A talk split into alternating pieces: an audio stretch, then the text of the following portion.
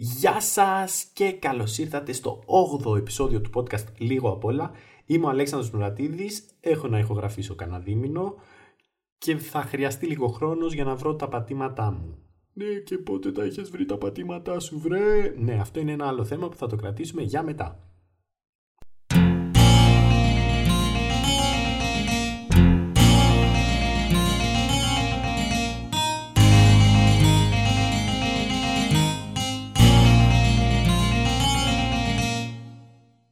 Προφανώς είμαστε τώρα σε αυτή την περίεργη κατάσταση που επικρατεί στον πλανήτη. Θα μιλήσω κι εγώ λοιπόν για αυτό το απίστευτο φαινόμενο που μας έχει προκαλέσει πολλά προβλήματα και στην Ελλάδα κυρίως θα μιλήσω για αυτή την κατάσταση. Θα μιλήσω για τον Άρη Πορτοσάλτε. Ναι, εδώ πέρα περιμένατε κορονοϊό COVID-19, αλλά εγώ θα μιλήσω για τον Άρη Πορτοσάλτε. Λοιπόν, ο κύριος ε, Πορτοσάλτε, λοιπόν, ο οποίος είναι ένας κύριος με πολύ μεγάλη επιρροή, ένας δημοσιογράφος με πολύ μεγάλη επιρροή, είναι, έχει και κάποιο τίτλο, νομίζω είναι κάτι στο ραδιόφωνο του Sky, δεν ξέρω, αλλά ο κύριος Πορτοσάλτε είχε κάνει μια δήλωση, τώρα παίζει κανένας 1,5 μήνας, μπορεί και λίγο παραπάνω, και ήθελα να τη σχολιάσω αυτή τη δήλωση. Ο αγαπητός μας κύριος Πορτοσάλτε έχει πει σε δήλωσή του ε, όσον αφορά το προσφυγικό ότι όταν σε πιάνει ο ανθρωπισμός δεν θα πνιγεί κανείς, τελειώνει το θέμα. Να μην υποκρινόμαστε. Και μετά το έπαιζε και ανήξερος ότι και τι να κάνεις, δεν την καταλαβαίνω την αποτροπή, θα βάλεις ανεμιστήρες, θα παραθέσω το link με το βίντεο της συνέντευξής του, της παρέμβασής τους σε, ένα, σε μια πρωινή εκπομπή του Sky νομίζω, που θα ήτανε, και που αναφέρει όλα αυτά τα πολύ ωραία πράγματα όσον αφορά το προσφυγικό ένας άνθρωπος με μεγάλη επιρροή. Ο οποίος σου λέει όταν σε πιάνει ανθρωπισμός να μην πνιγεί κανείς για τις βάρκες. Πολύ ωραία. Μπράβο κύριε Πορτοσάλτε.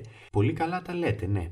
Αυτό ρε παιδί μου είναι αποδεκτό στη σύγχρονη κοινωνία μας. Να βγαίνει ένας άνθρωπος με τόσο μεγάλη επιρροή στην τηλεόραση και να λέει όταν σε πιάνει ανθρωπισμός.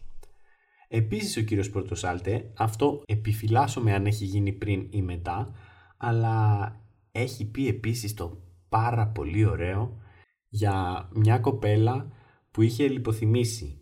Είχε βγει ο κύριος ε, Πορτοσάλτε πάλι και λέει τι έγινε, ξανά άνοιξε η φάμπρικα με τις λιποθυμίες, επί ΣΥΡΙΖΑ δεν είχε να πληρώσει έμφυα. Κύριε, στην Ελλάδα δεν νοείται κάποιος ε, γονιός να αφήσει το παιδί του νηστικό και να, για να πληρώσει έμφυα. Δεν νοείται αυτό. Πολύ ωραία τα λέτε πάλι κύριε Πορτοσάλτε, με τριοπαθής άποψη για τα δεδομένα σας θέλω να πω. Αυτός ο άνθρωπος τώρα έχει δημόσιο λόγο, έχει δημόσιο βήμα και αυτά που, λένε, αυτά που λέει θεωρούνται αποδεκτά. Το, το ΕΣΟΥΡΟΥ δεν θα βγει να πει κύριε Πορτοσάλτε αυτά που λέτε δεν είναι σωστά γιατί πολύ πιθανόν να είναι νόμιμα ρε παιδί μου, το θέμα είναι, είναι ηθικά. Δηλαδή σκέψου τώρα ότι αυτός ο άνθρωπος έχει φτιάξει αυτή την ιστορία με το μυαλό του το οποίο είναι μια δημοσιογραφική μπουρδα. Δεν έχει κάνει κάποιο ρεπορτάζ ή κάτι. Αυτό υποθέτει ο άνθρωπος. Και λέει, και πήγε πες ότι είσαι ο, ο πατέρας ε, αυτής της κοπέλας και όντως για το χι ψι λόγο, ενώ έχεις πληρώσει τον ΕΝΦΙΑ, δεν έχει να φάει το παιδί σου. Και ακούς αυτόν τον άνθρωπο να σε ειρωνεύεται. Μετά, ε, δεν θες να του βάλεις φωτιά το αμάξι π.χ. λέω εγώ τώρα μια λύση, η οποία από την κοινωνία μας δεν θα ήταν καθολικά αποδεκτή. Και υπάρχουν κάποιες τέτοιες ρε παιδί μου δραστηριότητες που θα μπορούσες να πεις ότι okay, να αφήσω εγώ το περιθώριο στους θεσμούς, γιατί πιστεύω ότι είναι μια αξιόποινη πράξη για έναν δημοσιογράφο αυτού του βεληνεκούς να λέει τέτοια πράγματα. Να αφήσω την το περιθώριο στους θεσμούς. Πού είναι η δικαιοσύνη, πού είναι το εσουρού, να πει κύριε Πορτοσάλτε, μαζευτείτε λίγο. Δεν γίνεται να τα λέτε αυτά. Οπότε, όταν δεν κάνουν κάτι οι θεσμοί, θα πάρεις τη, τη δράση στα χέρια σου και όλοι θα σε κρίνουν, θα λένε πω πω πω, πω τι έκανατε εκεί πέρα παλιόπαιδα δεν τρέπεστε που πήγαν και γράψανε στον τοίχο του Πορτοσάλτε στο σπίτι του Πορτοσάλτε ψόφα το οποίο είναι κατακριτέο από την κοινωνία μας. Ναι αλλά ποια άλλη λύση προτείνετε εσείς ρε παιδί μου; Πες ότι είσαι πρόσφυγας και ακούς αυτό το πράγμα για τις βάρκες. Πες ότι είσαι ο μπαμπάς της κοπελιάς και ακούς αυτό το πράγμα να σε ειρωνεύεται. Δηλαδή, τι, τι, ποια θα ήταν η άλλη εναλλακτική; Αλλά πραγματικά πώς μπορώ, ρε παιδί μου, να περιμένω από τους θεσμούς τώρα ότι οι θεσμοί θα με υποστηρίξουν; Όταν αυτά τα πράγματα. Εγώ θα σας παραθέσω τα αποσπάσματα. Πιθανόν να φανεί λίγο πιο μετριοπαθής η οπτική του στην ε, εκπομπή. κάτω θα είναι τα αποσπάσματα, μπορείτε να τα δείτε, αλλά ε, δεν, δεν μπορείς να το λες αυτό, ρε φίλε. Κάπου πρέπει να έχουμε κάποια όρια. Και άμα δεν τιμωρείσαι από κανένα θεσμό, ε, μετά κάπως θα πρέπει να, να βρεθεί τρόπος να τιμωρηθείς. Και επειδή φτάνει ρε παιδί μου με τα προβλήματα, να σκάσει και λίγο το χιλάκι μας, γιατί σε αυτούς τους δύσκολους καιρούς μόνο η τέχνη θα μας σώσει, θα σας βάλω ένα πολύ μικρό απόσπασμα από ένα πολύ ωραίο τραγούδι που συνάδει με την εποχή και με το θέμα μας ε, το οποίο απαγγέλει ο επίσης αξιέπαινος ε, βουλευτής και δημοσιογράφος κύριος Κωνσταντίνος Μπογδάνος. Δεν είναι καθόλου αστείο. Ε, ξύλο, κιλό και καράτες. Στον Άρη Πορτο Σάλτε το καράτες και ξύλο. Στον Άρη Πορτο Σάλτε το ξύλο και καράτες. Στον Άρη Πορτο Σάλτε το καράτες και ξύλο. Στον Άρη Πορτο Σάλτε το ξύλο και καράτες. Στον Άρη Πορτο Σάλτε το καράτες και ξύλο. Στον Άρη Πορτο Σάλτε το ξύλο και καράτες. Στον Άρη Πορτο Σάλτε. Το τραγουδάκι αυτό το πήρα από το χρήστη ε, με όνομα Κωνσταντίνος Μπογνάνος και επειδή δεν θέλω να, δίνω, να μην δίνω credits στους δημιουργούς στο τέλος θα σας ε, βάλω και την extended version αυτού του τραγουδιού το οποίο η αλήθεια είναι ότι μιλάει στην καρδούλα μας και αναπτερώνει το ηθικό γενικά. Θα το Εγώ το προτείνω ρε παιδί μου για ringtone γενικότερα. Είναι ένα πολύ ευχάριστο πιτάκι. Ε, επίσης να πω ότι όσον αφορά γιατί δεν πιστεύουμε πλέον στους θεσμούς. Όσον αφορά το ποδόσφαιρο, η UEFA που είναι ένας πολύ μεγάλος θεσμός, ο ανώτερος θεσμός ας πούμε στο, στο ευρωπαϊκό ποδόσφαιρο, ε, διατείνεται παντού ότι είμαστε κατά του ρατσισμού και football against racism και να χαρώ εγώ και όλα καλά και μπράβο που το λέτε και πρέπει να το, να το κάνουμε και στις πράξεις αυτό το πράγμα. Τώρα, υπήρχε ένα περιστατικό ενός ποδοσφαιριστή στην Πορτογαλία, ο οποίος άκουγε ρατσιστικά σχόλια όλη τη διάρκεια του αγώνα. Όλη τη διάρκεια του αγώνα και ο τύπος ε, ήθελε να φύγει από το γήπεδο, είχε φτάσει σε αυτό το σημείο και τους έκανε κολοδάχτυλα σε μια φάση τους, ε, στους οπαδούς. Τώρα, ο διαιτητής του έδωσε κίτρινη κάρτα για ανάρμοστη συμπεριφορά. Που, okay, το να κάνεις κωλοδάχτυλο είναι ανάρμοστη συμπεριφορά σε αυτό το πλαίσιο, το δέχομαι, σε βλέπουν και μικρά παιδιά, είσαι πρότυπο. Αλλά βρε UEFA, ενώ διατείνεσαι ότι είσαι κόντρα του ρατσισμού και πρέπει να παλέψουμε, ε, οι οδηγίες σου πρέπει να είναι ξεκάθαρες. Άμα δεν συμμορφώνονται οι οπαδοί, θα διακόψουμε το παιχνίδι. Να μην τους επιτραπεί ξανά η είσοδος. Ποιον προστατεύεις, Δηλαδή δεν μπορώ να καταλάβω. Γι' αυτό πλέον χάνουμε την πίστη μας στους θεσμούς. Okay, προφανώς και εγώ, άμα δεν έκανε τίποτα ο διαιτητής, που εκείνη τη στιγμή είναι ο άρχοντας του αγώνα και αυτός είναι το θεσμικό όργανο, αυτός πρέπει να λάβει τις αποφάσεις. Από τη στιγμή που ο διαιτητής δεν προστατεύει τον παίκτη, ε, ο παίκτης θα προστατέψει τον εαυτό του. Μου φαίνεται πολύ λογικό και μου φαίνεται πολύ μεγάλη υποκρισία το αφενός να λες ότι είμαι ε, κόντρα στο ρατσισμό, αλλά αφετέρου να φοβάσαι να, να, πεις, να δώσεις ξεκάθαρη εντολή στους διαιτητές και να το τηρούν κιόλας οι διαιτητές ότι πρέπει να διακόψει τον αγώνα αν υπάρχουν ρατσιστές μέσα στο γήπεδο, ρε παιδί μου, και αν συνεχίζονται αυτά τα, τα συνθήματα και τα σχόλια. Δηλαδή δεν γίνεται να τιμωρείς τον, τον παίκτη ο οποίος αντέδρασε. Δηλαδή, τι περίμενες να μην αντιδράσει. Okay τι είναι αυτό το πράγμα; Δεν μπορώ να καταλάβω και επίσης δεν μπορώ να καταλάβω γιατί το ΕΣΡ και το κάθε ΕΣΡ δεν παρεμβαίνει όταν λέει ο Πορτοσάλτε τέτοιες χειδεότητες. Και γι' αυτό Πορτοσάλτε Μαρέγκα λοιπόν στην ίδια πρόταση με την ίδια προβληματική δεν πρέπει να έχει γίνει ποτέ αυτό το πράγμα αλλά για μένα οι δύο περιπτώσεις έχουν ως κοινό άξονα το πώς θα έπρεπε οι θεσμοί να κάνουν κάτι και να μην αφήνουμε ας πούμε το Μαρέγκα ή τους πολίτες να πάρουν ας πούμε τη δράση στα χέρια τους γιατί αν είχαν προστατέψει αντίστοιχα το Εσουρού και δεν άφηνε τον Πορτοσάλτε να ξαναπεί τέτοιες βλακίες, δεν θα είχαμε ούτε τα Πορτοσάλτε ψόφα στον τοίχο του. Και αν ο Μαρέγκα δεν. Αν ο Μαρέγκα είχε σταματήσει και είχε προφυλαχτεί από αυτούς τους τους καραγκιόζιδες, δεν θα χρειάζονταν ο Μαρέγκα να πάει να κάνει κολοδάχτυλο. Ναι, δεν έχω ακόμα αριθμό, αλλά που θα πάει θα το βρούμε. Λοιπόν, Αφού τελειώσαμε, αφού καλύψαμε λίγο αυτό το θεματάκι, ε, να περάσω τώρα, είμαι εγώ ακόμα στο Μαγιότ, όπως ξέρετε όσοι έχετε ακούσει τα προηγούμενα επεισόδια. Θα σας πω ένα ενδιαφέρον στοιχείο που δημιουργεί αρκετό, αρκετά μεγάλο γραφειοκρατικό μπλέξιμο ε, εδώ στο Μαγιότ, ανάμεσα στο Μαγιότ και στα Κομόρος. Λοιπόν, στα, στο Μαγιότ τα ονόματα γραφειοκρατικά είναι όπως τα έχουμε και εμείς στο μυαλό μας, δηλαδή Αλέξανδρος το όνομα, Μουρατίδης το επίθετο. Στα Κομόρος τώρα λειτουργεί ανάποδα. Μουρατίδης το όνομα, Αλέξανδρος το επίθετο. Και τι συμβαίνει τώρα μάλιστα εκεί πέρα; Στα Κομόρος δεν κρατάς το επίθετο του μπαμπά σου να το μεταβιβάσεις στους επόμενους, στις επόμενες γενιές. Π.χ. Εμένα με λένε Αλέξανδρος Μουρατίδη. Αν κάνω ένα παιδί, δεν θα το πω Γιώργο Μουρατίδη, θα το πω Γιώργο Αλέξανδρο. Οπότε μεταβιβάζουμε μόνο το όνομα. Ωραία. Αυτό δημιουργεί τρομερό μπλέξιμο γιατί ενώ στα Κομόρος π.χ. θα αλλάζει το επίθετό σου θεωρητικά κάθε γενιά, σε κάθε παιδί θα αλλάζει το επίθετό σου το οποίο εγώ εδώ με το μικρό μου το μυαλό πιστεύω ότι είναι επειδή οι άντρες συνήθως εδώ έχουν, θα κάνουν παιδιά με περισσότερες από μία γυναίκες και υποθέτω όλα αυτά που λέω μπορεί να είναι 100% μπουρδες και κοινωνικολογικές αναλύσεις της πλάκας. Εγώ πιστεύω λοιπόν ότι αυτό συμβαίνει γιατί επειδή άντρες κάνουν, αρκετοί άντρες κάνουν παιδιά με παραπάνω από μία γυναίκες και ίσως η σχέση τους με αυτά τα παιδιά δεν είναι και οι καλύτερες, δεν θέλουν σαν κοινωνία να διαιωνίζουν, να λένε ρε παιδί μου, σώνει και ντε επειδή με γέννησε αυτός, ο οποίος μπορεί να μην με μεγάλωσε ή ο οποίος μπορεί να άφησε τη μάνα μου. Δεν θέλω να έχω το δικό του το, το επίθετο, να μεταβιβάσω το δικό του το επίθετο στα δικά μου τα παιδιά. Στα δικά μου τα παιδιά θα μεταβιβάσω το δικό μου ρε παιδί μου το όνομα. Οπότε δεν υπάρχει αυτή, αυτή η μεταβίβαση όπως έχουμε εδώ πέρα. Το θέμα είναι ότι όταν έρχονται στο Μαγιότ, τους ρωτάνε όνομα επίθετο και τα παίρνουν copy-paste από τα χαρτιά ή τα όποια χαρτιά έχουν ή δεν έχουν από τα κομόρος και ξαφνικά αντιστρέφεται η ζωή σου. Και εκεί που σε λέγανε στο όνομα Αλέξανδρο και στο επίθετο Μουρατίδη, εκείνη τη στιγμή φτάνεις και σε λένε στο όνομα Μουρατίδη και στο επίθετο Αλέξανδρος. Και πρέπει τα παιδιά σου να τους μεταβιβάσεις το επίθετό σου και να μείνουν. Οπότε καταλαβαίνετε ότι γίνεται καμιά φορά ένα, ένα γραφειοκρατικό χάος. Αυτό που κρατάμε εν τέλει είναι ότι ενώ τα ονόματα στο Μαγιώτη είναι όπως τα ξέρουμε και στην Ελλάδα π.χ., τα ονόματα στα Κομόρος έχουν ανάποδα τα στοιχεία. Ή, έχουν, ή μπορεί αυτοί να τα έχουν κανονικά και εμείς να τα έχουμε ανάποδα. Χα, είναι όλα θέμα οπτικής γωνίας. Θα σας πω τώρα για κάποια προβλήματα που υπάρχουν στο Μαγιώτ όσον αφορά το δρόμο, την εγκληματικότητα κτλ.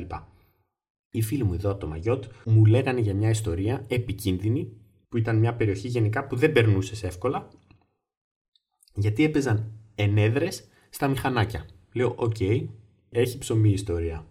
Μιλούσαν λοιπόν για ενέδρες σε μηχανάκια και αναφέρουν ότι βάζουν μια πετονιά στο δρόμο. Αυτή είναι η ενέδρα. Όταν δεν έχει κόσμο το βράδυ, βάζουν μια πετονιά στο δρόμο. Και σκέφτομαι εγώ τώρα και λέω, ρε φίλε, πώς βάζουν πετονιά και μπορεί να συγκρατήσει τώρα η πετονιά ολόκληρο μηχανάκι που κατεβαίνει; Λέω, τι κατασκευή έχουν κάνει και αναχαιτίζουν ολόκληρο μηχανάκι; Και προσπαθώ εγώ εκείνη την ώρα, φτιάχνω τις κατασκευές μου στο μυαλό μου και λέω: Πολύ ενδιαφέρον μου ακούγεται, που δεν έχω ξανακούσει τέτοια γκαγκστεριλίκια. Συνεχίζουν, συνεχίζουν. Λέει ο τύπος ότι εγώ ξέρω να τα αποφεύγω, γιατί ξέρω που τη στείλουν συνήθως τις ενέδρες, οπότε όταν περνάω από εκεί, κατεβάζω το κεφάλι. Παίζει αεροδυναμικά ο τύπος, λέω. Κατεβάζει αυτό στο κεφάλι και δίνει μεγαλύτερη όθηση και έτσι με το μηχανάκι μπορεί να σπάσει αυτή την πετονιά. Ε, και μετά από 2-3 δευτερόλεπτα μου τάσκασε ότι την πετονιά δεν την βάζουν στο ύψος της ρόδας, όπως φαντάστηκα εγώ ο Αδαής, αλλά τις βάζουν στο ύψος του κεφαλιού. Οπότε αυτό είναι ξεκάθαρα death trap, έτσι δεν είναι μια ενέδρα, αυτό είναι σε φάση θα σου κόψω το κεφάλι.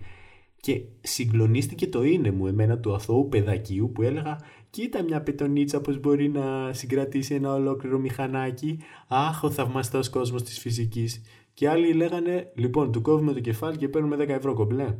Είναι αυτό ότι δεν είμαι καθόλου streetwise που λέμε και στο χωριό μου. Εγώ έχω το, είμαι τόσο αφελής που λέω εντάξει ρε παιδί μου και να έρθει κανείς θα του πω πάρτε ό,τι λεφτά έχω και δεν χρειάζεται να με σκοτώσετε και να με δίνετε.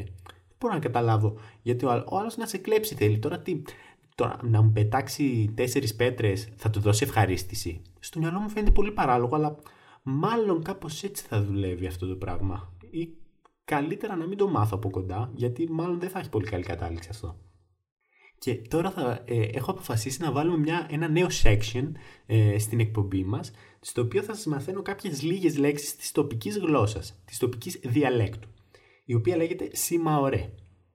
Και είναι, ε, μοιάζει με τα κομόρος, τα οποία κομόρος, μιά, ε, τα κομοριανά, τα οποία κομοριανά μοιάζουν με τα σουαχίλι. Στα Σιμαωρέ λοιπόν, νταγκόνι σημαίνει σπίτι. Και Και όπως είναι λογικό, πολλές πινακίδες σε σπίτια γράφουν Προσοχή, ο σκύλος νταγκώνει. Επίσης, στα Σιμαωρέ, Σύμπα σημαίνει λιοντάρι. Ναι, πολύ καλά ακούσατε. Σύμπα σημαίνει λιοντάρι. Οπότε υποθέτω ότι σκάρ σημαίνει καταστροφέας παιδικών ψυχών. Σύμπα σημαίνει λιοντάρι. Γι' αυτό πιστεύω ότι ο Σύμπα είχε κρίση ταυτότητας. Που το βλέπουμε όλοι ότι είχε κρίση ταυτότητας. Δηλαδή στην ταινία εκεί που έχει πάει με το Τιμόν και τον Μπούμπα στο Χακούνα Ματάτα, ξεκάθαρα ο, ο άνθρωπος ψάχνει τον εαυτό του και ψάχνει τα πατήματά του γιατί όλη του τη ζωή, όλοι οι άλλοι είχαν ένα όνομα που το όνομα σου δίνει μια αξία. Λες, έχω κάτι που με ξεχωρίζει. Και αυτόν το λέγανε όπως λέγανε όλα τα υπο... όλο το είδος γενικά. Γεια σου Μουφάσα, γεια σου Σκάρ, γεια σου Ιοντάρι. θέλω κι εγώ να αποκτήσω ένα όνομα. Θέλω να γίνω κι εγώ σημαντικός, θέλω να γίνω διαφορετικός. Δεν, δεν είναι πολύ περίεργο τώρα να είσαι εσύ από το Μαγιότ, να βλέπεις το βασιλιά των Ιονταριών, να το βλέπεις στα αγγλικά π.χ. και να λέει Σύμπα. Και να λες, κάτσε, εδώ ξέχασε ο μεταφραστής να βάλει κάτι δεν είχαν αγοράσει τα δικαιώματα. Τι είναι αυτόματα Google Translate Generic Jane Generator, ξέρω εγώ, και τον βγάλαμε, ε, γιοντάρι. Ε, πάρα πολύ περίεργο. Λοιπόν, νομίζω κάπου εδώ φτάνουμε στο τέλος. Ε, δεν ξέρω τι ρυθμό είχε το επεισόδιο, πώς θα βγει, αλλά είμαστε εδώ για να ξαναβρούμε τα πατήματά μας. Θα, κάνω, θα μιλήσω πιο αναλυτικά, μάλλον, για τον κορονοϊό. Όλοι ξέρετε πόσο συνεπής είμαι, οπότε όταν ξαναβγάλω επεισόδιο θα έχουμε βγει και από τον κορονοϊό και όλα θα είναι καλύτερα. Θα σας κάνω κάποιες μικρές προτάσεις. Αν έχετε ακόμα αντοχές και δεν κόσατε από τις πολλές πληροφορίες για τον κορονοϊό, μπορείτε να ακούτε καθημερινά το ράδιο του Press Project, το οποίο γίνεται live από το YouTube. Ε, εντάξει, okay, έχει κάποια τεχνικά προβλήματα, αλλά είναι πολύ ωραίο. Είναι και χαλαρός ο τόνος, είναι μια χαρά. Θα σας αφήσω το link από κάτω. Επίσης, επειδή έχω πολλούς φίλους οι οποίοι θέλουν να ακούσουν, να διαβάσουν βιβλία, αλλά δεν έχουν το χρόνο ή την υπομονή πλέον και όντως καταλαβαίνω ότι είναι δύσκολο πλέον να διαβάσουμε βιβλίο γιατί είναι μια τελείως διαφορετική ταχύτητα. Έχουμε μάθει την ταχύτητα στα social media, σε όλα τα υπόλοιπα να είμαστε super γρήγοροι, οπότε το βιβλίο μας κουράζει και το βαριόμαστε. Αλλά μπορούμε να ακούσουμε βιβλία. Τώρα θα σας προτείνω εγώ ένα κανάλι στο YouTube, το οποίο είναι μικρό κανάλι ακόμα, αλλά γίνεται πάρα πολύ καλή δουλειά. Το κανάλι λέγεται Αφήγηση Ιστοριών και Διηγημάτων. Και όπως καταλαβαίνετε από τον τίτλο, είναι ένα κανάλι για συνταγές με γιαούρτι. Ναι, προφανώς έχει το πιο generic όνομα ever, δεν βοηθάει καθόλου, αλλά γίνεται πάρα πολύ καλή δουλειά στο κανάλι. Υπάρχουν σύντομες ιστορίες ε, και διηγήματα, κυρίως στον κόσμο του φανταστικού και τρόμου παιδιά γίνεται πάρα πολύ, πάρα πολύ καλή δουλειά. Σας το λέω αλήθεια. Maximum 12 λεπτά νομίζω τα, το όποιο κείμενο θα σας ευχαριστήσει πάρα πολύ. Αν δεν έχετε υπομονή αλλά θέλετε να ακούτε κάποιες ιστορίες να ακολουθήσετε αυτό το κανάλι σίγουρα είναι και γαμό και θα σας αφήσω το link από κάτω. Όλα τα κείμενα νομίζω είναι Ελλήνων συγγραφέων Οπότε ε, έχετε την ευκαιρία να χυψτερήσετε και αν κάποτε γίνει κάποιος Έλληνας από αυτούς τους συγγραφείς γνωστός να λέτε εγώ τον ήξερα από audiobook ακόμα και ε, το, μου αρέσει πάρα πολύ ο τρόπος που γράφει. Και μπορείτε να χυψτερήσετε όσο θέλετε. Γενικά το κανάλι το προτείνω ανεπιφύλακτα. Θα περάσει πάρα πολύ ευχάριστα η ώρα σας. Έχει αρκετό υλικό. Δεν έχει όσους συνδρομητές του αξίζουν και όση προβολή του αξίζει. Και να πάτε να το ακούσετε και να μου στείλετε τις γνώμες σας, να μου πείτε ότι μου άρεσε, δεν μου άρεσε, βαρέθηκα, δεν βαρέθηκα. Για όσους ακούτε από άλλες πλατφόρμες δεν έχω ιδέα πώς μπορώ να βάλω εκεί πέρα τις, ε, το link. Το κανάλι λέγεται Αφήγηση Ιστοριών και Διηγημάτων στο YouTube, να, να πάτε να το ψάξετε. Ήμουν ο Αλέξανδρος Μουρατίδης, σας ευχαριστώ πάρα πολύ που κάνατε υπομονή και ακούσατε αυτό το επεισόδιο και θα σας αφήσω με το, με το κανονικό, με το ολόκληρο κομμάτι για τον κύριο Πορτοσάλτε, το οποίο έχει ε, δημοσιεύσει ο, ο Χρήστης Κωνσταντίνος Μπογνάνος στο YouTube, έτσι για να σας αφήσω με μια εύθυμη νότα και να μπορέσετε να γκρουβάρετε λίγο στο σπίτι για τρία λεπτά περίπου. Σας ευχαριστώ πολύ. Τώρα βλέπουμε υποτιθέμενα αθώα και ανώδυνα αστιάκια,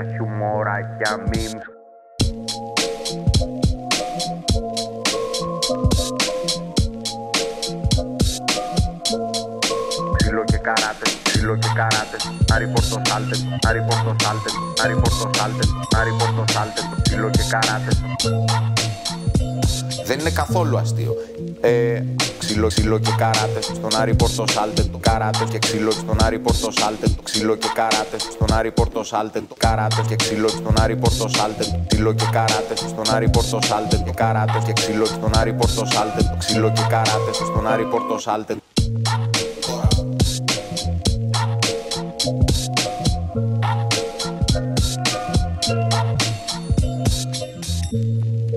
Άρη Πόρτο Σάλτε, Άρη Πόρτο Σάλτε, Άρη Πόρτο Σάλτε, Άρη Πόρτο Σάλτε, ξύλο και καράτε. Τον Άρη Πόρτο Σάλτε, Άρη Πόρτο Σάλτε, Άρη Πόρτο Σάλτε, Άρη Πόρτο Σάλτε, ξύλο και καράτε. Άρη Πόρτο Σάλτε, Άρη Πόρτο Σάλτε, Άρη Πόρτο Σάλτε, ξύλο και καράτε.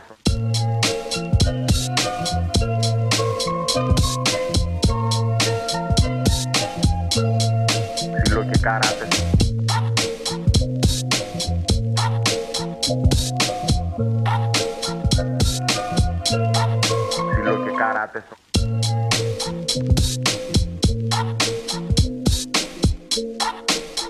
Ξύλο και καράτες.